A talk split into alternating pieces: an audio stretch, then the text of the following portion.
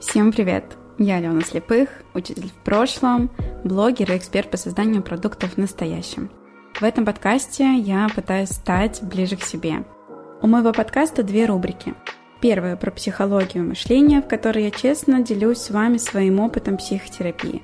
В терапии я уже два с половиной года, и я вижу, как это меняет мою жизнь в лучшую сторону. Вторая про деньги и блогинг. В ней я буду рассказывать о том, как развиваться в соцсетях и как в них зарабатывать. Сегодняшний выпуск будет как раз об этом. Открою вам секрет и расскажу, что весь первый сезон этого подкаста будет из материалов, которые уже выходили на ютубе и нашли там очень много отклика. Надеюсь, мой опыт откликнется и вам здесь. А для того, чтобы следить за тем, что происходит в моменте, приходите в мой телеграм-канал. Ссылка на него будет в описании к этому выпуску. Мы сегодня начнем с вопросов. И здесь на самом деле вот это очень приятная и такая интересная вещь, что большая часть вопросов, она про личный бренд, про блог, про проявленность. Давайте мы начнем с них, а уже дальше перейдем к более личным вопросам. И первый вопрос. Как выбрать экспертность в чем-либо? Как узнать, в чем талант? Живу в Калининграде, продавать воздух и телефоны стыдно, но ваша история вдохновляет. 150 тысяч в городе — сказка. На самом деле 150 тысяч в целом — сказка во многих городах России, не только в Калининграде, даже в Питере. Кстати, это ну, такие вполне нормальные деньги. Но если вернемся к экспертности, смотрите, здесь вот этот вопрос и еще сразу следующий вопрос. Хочу узнать про личный бренд, как и о чем был первый блог, как вы себя преподносите, чтобы чувствовалась экспертность и шли продажи.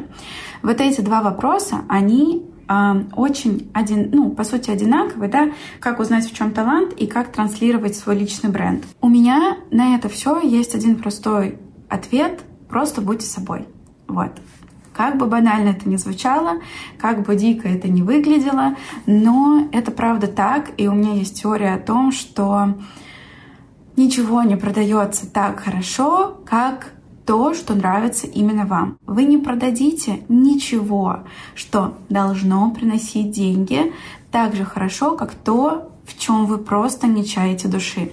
Почему мне так долго и хорошо продавалось скорочтение? Да потому что я была влюблена в это скорочтение. Я вообще я не смыслила свою жизнь без этого. Я не понимала, почему люди, почему каждый человек на планете не владеет скорочтением. Ведь это такой охренительно крутой навык читать каждую книжку за час. Ну типа, come on, мне кажется, это просто вообще нереально круто. И когда вы говорите о своем любимом деле, чем бы вы ни занимались, у вас не могут не купить, потому что если вы каждый день выходите в свой блог и рассказываете о том, что, боже мой, мой продукт — это просто разрыв башки, боже мой, как вообще, как. И люди, которые ранее никогда этим не интересовались, они начинают этим интересоваться.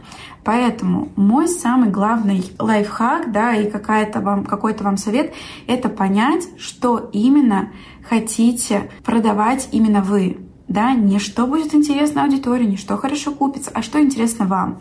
Вот с этого начинайте. Начинайте с этого блог, начинайте вести блог только с того, что интересно вам самим. Начните рассказывать про себя, про свою жизнь, потому что еще раз покупают у людей, не покупают у голых экспертов, да, покупают у людей, которые интересны и которые могут заинтересовать и увлечь именно своим делом. Ну вот этот вопрос меня, конечно, просто поразил, так можно сказать. С чего начать вести блог в Инсте? Можете посоветовать распаковщика-стратега. И просто я и моя шапка профиля. Ребята, это я, это я, я с этим помогаю, я вам могу показать, с чего начать, я вам могу показать, простроить стратегию вот этого движения в вашем блоге так, чтобы у вас каждое ваше действие приводило к вот тому целевому результату, которого вы вообще хотите достигнуть. Вот, поэтому, если что, просто напишите мне в директ, в личное сообщение. Следующий вопрос тоже про блог, про бизнес, но тут уже более конкретный. Можно ли зарабатывать на рукоделии или сейчас приносит доход исключительно продажи своих уроков и мастер-классов?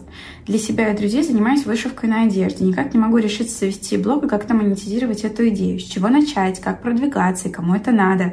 Эти вопросы никак не покидают мою голову. Помогите.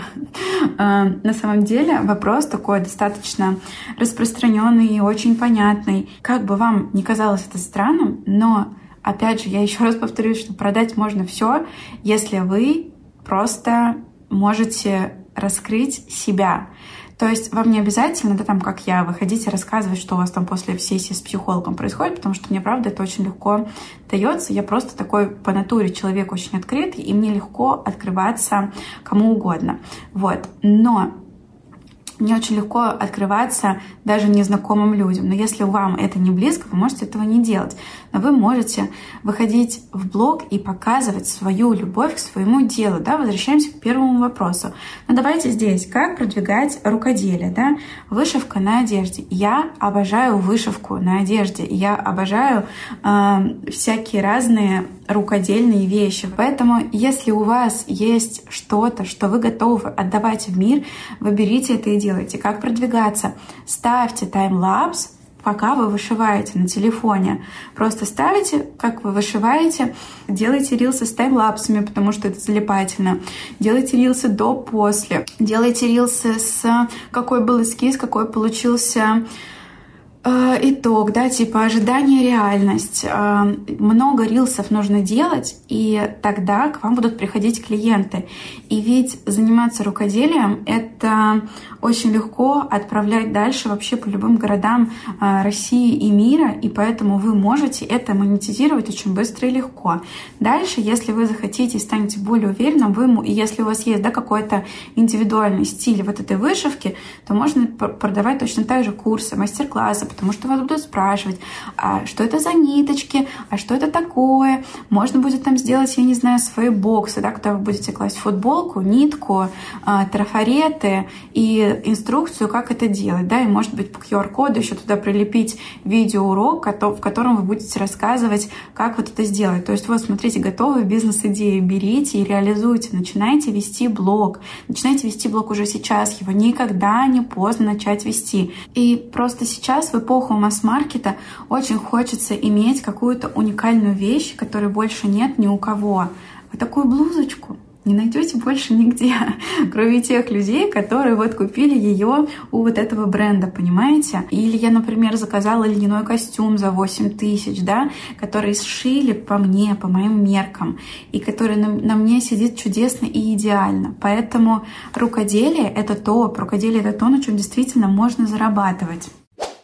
Мне кажется, с блогом все относительно понятно. Будем двигаться немножечко к более личным вопросам. Что для тебя стало самым сложным во всем в этом? Блог, контент, продажи, соцсети, подписчики, продукты, заработок. Не технически, а именно морально. Как ты с этим справилась или справляешься? На самом деле, вот из всего этого, мне кажется, самым сложным было вывести новый заработок, новый уровень жизни, потому что я уже тоже много раз об этом говорила, что на самом деле хорошо тоже нужно уметь выдерживать. И нужно уметь выдерживать вот эти новые этапы, новые ступеньки и новое какое-то ощущение себя в этом мире, потому что жизнь, когда ты зарабатываешь 30 или 50 тысяч, очень отличается от жизни, когда ты зарабатываешь 200 или 300 тысяч. Потому что у тебя есть время и возможности думать о своих настоящих желаниях. Потому что когда ты зарабатываешь 30 тысяч, все, о чем ты можешь подумать, это только о том, как мне заплатить за квартиру, как мне уложиться в оставшиеся деньги на еду, и, может быть, кто-то еще думает о том, как мне начать зарабатывать все-таки больше, да, и это как бы вот три основные сферы, о которых ты можешь думать, когда ты зарабатываешь 30 тысяч, ну, по крайней мере, так было у меня. А сейчас, когда я уже понимаю, что у меня закрываются сто процентов мои базовые потребности, и у меня еще остается и очень много времени, и очень много ресурсов на то, чтобы подумать вообще о том, что у меня происходит в моей жизни, что мне вообще интересно, что мне еще хочется, а зачем мне еще зарабатывать деньги. Потому что, опять же, когда вы зарабатываете немного, то вам очень понятно, зачем вы зарабатываете деньги. Когда вы зарабатываете больше, больше и больше, тут уже э, ну, встает проблема мотивации действительно. А зачем? У меня вроде это есть, и вот это есть, и вот это есть. А, там, не знаю, квартиру я не хочу, я не понимаю, где я хочу купить квартиру. Купить квартиру просто, чтобы она была, ну, такая себе цель, меня не зажигает. И то есть вот это вот поиск целей и какое-то примирение с высоким заработком и понимание того, что у тебя действительно кардинально меняется твое мышление в целом. Я даже не могу представить, что в голове у людей, которые зарабатывают миллион, например, а, мне бы очень хотелось таких людей в окружении. Я этим сейчас очень сильно занимаюсь, потому что а, я правда понимаю, что вот это общаться с людьми, слушать людей, читать людей, которые уже на пару ступенек выше тебя, это очень важная часть вашего развития. Для меня заработок и принятие этого заработка было, мне кажется, самым сложным. Тут был вопрос про моего психолога, а, где вы нашли своего психотерапевта. На самом деле мне очень повезло. А, моя подруга сходила на сессию, на первую в жизни сессию к психологу, и пришла оттуда ко мне и сказала, Алена, иди, тебе туда надо. Там про то, какого цвета это чувство, где оно сидит у тебя в теле. это гештальтерапия оказалось, как оно выглядит и все такое. А я человек-визуал, я человек-кинестетик, да, я про а, вообще про взаимодействие всех ощущений. И да, как вы видите, мне очень нравится создавать красивые вещи, красивые картинки, тонко чувствовать мир. И, а, и вот этот рассказ о том, что психолог это вот это, а я тогда чесалась вся все. У меня были тики нервные всего лица, тики пальцев. И я пошла туда, и я пошла, и мне безумно, несказанно повезло то, что я правда нашла своего психотерапевта просто с самого первого раза. Вот, я к ней пришла два года назад и больше от нее не уходила. Чудесный вопрос про YouTube. Как решила снимать именно на YouTube? На что снимаешь? Как приходят идеи для видео? Пишешь ли сценарии? На самом деле это очень интересный вопрос, потому что я знаю, что очень многие люди относятся к YouTube сильно серьезнее, чем я, потому что я снимаю просто на свой 13 iPhone, на фронталку, и все. Пишу ли я сценарий? Я сценарий не пишу. Вообще, слово совсем, я не, не пишу сценарии, потому что я не такой человек, который может действовать по структуре. Мне всегда было очень сложно в школе писать сочинения, потому что я не про глубину, а про ширину, понимаете? То есть я мыслю вширь. И я начну с этого, закончу тем, в серединку впихну пятое. Вот, поэтому мне очень сложно делать э, сторис по контент-плану, например. Точно так же видео снимать по сценариям очень сложно. Поэтому я всегда снимаю только то, на что меня есть сейчас в моменте энергия. Почему у меня появилась, вот, например, а, рубрика «После психолога»? Потому что я обычно всегда после психолога садилась и записывала кружочком подружкам в чат, понимаете? И мне было очень важно выговориться, еще, знаете, немножко с собой переговорить, да, все эти мысли, идеи, которые были там на сессии, и как-то вот этот формат из кружочков подружкам просто сюда немножечко переформатировался. Почему YouTube? Правда ли всем нужно продвигать себя так? Нет, не всем нужно себя так продвигать. Вы можете продвигать себя как хотите. Кому-то нравится продвигать себя, э, закупая рекламу, кому-то подходят рилсы.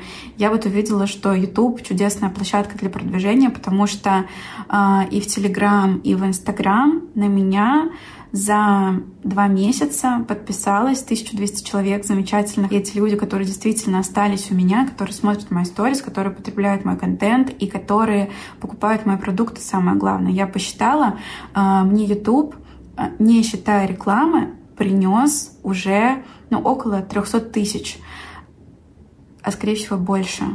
Сейчас точно скажу. Алиса, 15 тысяч умножить на 7. 105 тысяч. Вот столько принес мне YouTube с одного продукта. А, плюс у меня купили с YouTube три консультации двойных по 20 тысяч, это 60. И еще была оплата моего полноценного сопровождения за 100 тысяч. Итого ну да, почти 300 тысяч мне принес YouTube, понимаете? И еще у меня было три интегрированные оплаченные рекламы. А на сегодняшний момент это очень классный, здоровский результат. Тут я хочу ненадолго прервать выпуск, чтобы напомнить о том, что если вам интересны мои будничные открытия и саморефлексия, то подписывайтесь на мои блоги в Телеграм и Инстаграм. Там я появляюсь сильно чаще, чем два раза в неделю, и вы сможете быть в контексте того, что происходит со мной и с моим бизнесом в реальном времени. Было ли такое, что в твоей голове куча идей, хочется попробовать, начинаешь что-то делать, а в голове вопрос, да кому это вообще надо, я просто теряю время. Нет, у меня такого никогда не было, потому что все мои идеи меня настолько зажигают, что мне хочется сразу же реализовывать. И вот это мой большой совет вам, каждому, если у вас есть какая-то идея, реализуйте ее на 50% и посмотрите, что будет. Не старайтесь реализовывать сразу эту идею на 100%, не старайтесь сделать ее э, нереально идеальной, да, какой-то, потому что ну, вы не сможете это сделать, вы не сможете реализовать ни одну идею с нуля сразу на 100%, но вы можете сделать черновой вариант и вообще посмотреть, насколько она живучая и рабочая. У меня есть идеи, конечно, которые я не реализовала, просто потому что я а, пока что, правда, к этому еще не готова. Например, я мечтаю о бизнесе, формата которого в Калининграде еще нету. Мне очень хочется выйти в офлайн, но я понимаю, что я сейчас не тяну финансово. А, это, во-первых, а во-вторых, у меня нету точного понимания, что мы здесь останемся жить еще хотя бы там ближайшие три года сто процентов, потому что все-таки офлайн бизнес он требует временных вложений э, в большей степени твоих, да, и личного присутствия. То есть делегировать бизнес, ну это как-то, э, а зачем тогда оно? И давайте закончим это все вопросами про Калининград, потому что я точно знаю, что вам многим э, интересно. Вопрос интересно про жизнь в Калининграде и Питере. Почему именно Калининград и почему не Питер? Я не знаю, Питер был моей мечтой э, с 10 класса, я ее осуществила, я прожила в Питере 5 счастливых, чудесных лет. Но когда я приехала в Калининград первый раз, я не знаю, это просто... Мне кажется, если вы были здесь хоть раз, вы понимаете мои чувства, когда ты просто выходишь с самолета, из аэропорта, вдыхаешь вот этот вот прохладный, свежий морской воздух, а, супер влажно, потому что даже после Питера чувствуется здесь повышенная влажность. И когда ты едешь на такси, заезжаешь просто в безумно зеленый город а, со старинной немецкой архитектурой, с брусчаткой, с морем в 20 минутах, возвращаясь в Питер, я просто увидела, что Питер больше не то место, где мне хочется быть. И Калининград на самом деле это как будто то место, знаете, такое, это немножечко Орск с питерским вайбом, еще и с морем. То есть э, это вот компактность и уютность маленького города, при этом с петербургским абсолютным менталитетом каким-то, потому что здесь все люди э, там до, до пандемии э, все ездили в Польшу, в Литву, в Европу постоянно, да, это, то есть, правда, действительно очень сильно влияет на людской менталитет и вообще в целом на ощущение себя в городе, и, ну и море, Извините, я каждую, я каждую неделю, два-три раза в неделю бываю на море. И то, сколько ресурсов мне дает море, боже, я говорю, меня мурашки, а сколько ресурсов мне дает море, мне не давало ни одно место в Питере, к сожалению. У меня есть там любимые места, мне там очень хорошо, мне нравится туда сейчас приезжать. Но Питер не Калининград, к сожалению. Так, еще тут было про Калининград. Какой город тебе нравится по душе, Светлогорск или Зеленоградский? Мне вообще не нравится Светлогорск, он для меня какой-то закрытый, он для меня а, слишком холмистый, я там устаю ходить, и мне там не нравится набережная, там последние два года ужасная стройка, может быть потом, когда стройка кончится, это будет чудесное место, но пока что, к сожалению, нет. Пока что Зеленоградск — это просто моя самая огромная любовь, потому что 20 минут на электричке до города, а, идеальный спуск пляжу, то есть его вообще практически нет, надо просто дюну перейти. Очень уютный уютные, красивые улочки и вот это добродушие людей. Но, опять же, Зеленоградск я очень сильно люблю не в сезон, потому что вот сейчас э, я здесь первое лето свое провожу, и это, правда, очень даже тяжко, потому что, ну, полные электрички, полные, полная набережная, а мне все-таки нравилось тут быть в октябре-ноябре, в марте, зимой, когда ты приезжаешь, и вся набережная твоя, и весь курортный проспект тоже твой, и э, за твоими любимыми э, круассанчиками никто в очереди не стоит. Поэтому Зеленоградск точно топ. Если приезжать, то снимать квартиру только в Зеленоградске. Я вам советую. Вот, потому что в Зеленоградске прикольнее. А, если в вашем городе нет моря, то останавливайтесь в Зеленоградске. Если вы живете в городе с морем, то приезжая сюда, наверное, все-таки стоит остановиться в Калининграде. В описании к этому выпуску вы сможете найти Google форму, которая поможет нам с вами лучше слышать и понимать друг друга. Вы сможете оставить ваш комментарий, взгляд со стороны, вопрос или просто написать мне несколько теплых слов, может быть и не теплых, как я люблю это говорить, потому что к критике я отношусь очень спокойно. Я думаю, что мы на этом сегодня закончим. Вам огромное спасибо за эти невероятные вопросы. Я надеюсь, что а, какими-то ответами я вам помогла, с какими-то ответами вы стали ко мне ближе. Спасибо, что провели со мной это время. Спасибо, что дослушали этот выпуск до конца. Если вам откликается то, о чем я тут рассказываю, то мне будет очень приятно, если вы поставите лайк моему подкасту, напишите комментарий или оставите отзыв, если на вашей платформе это возможно, потому что это очень важно для продвижения. А я с вами прощаюсь до следующего выпуска. Старайтесь быть к себе ближе.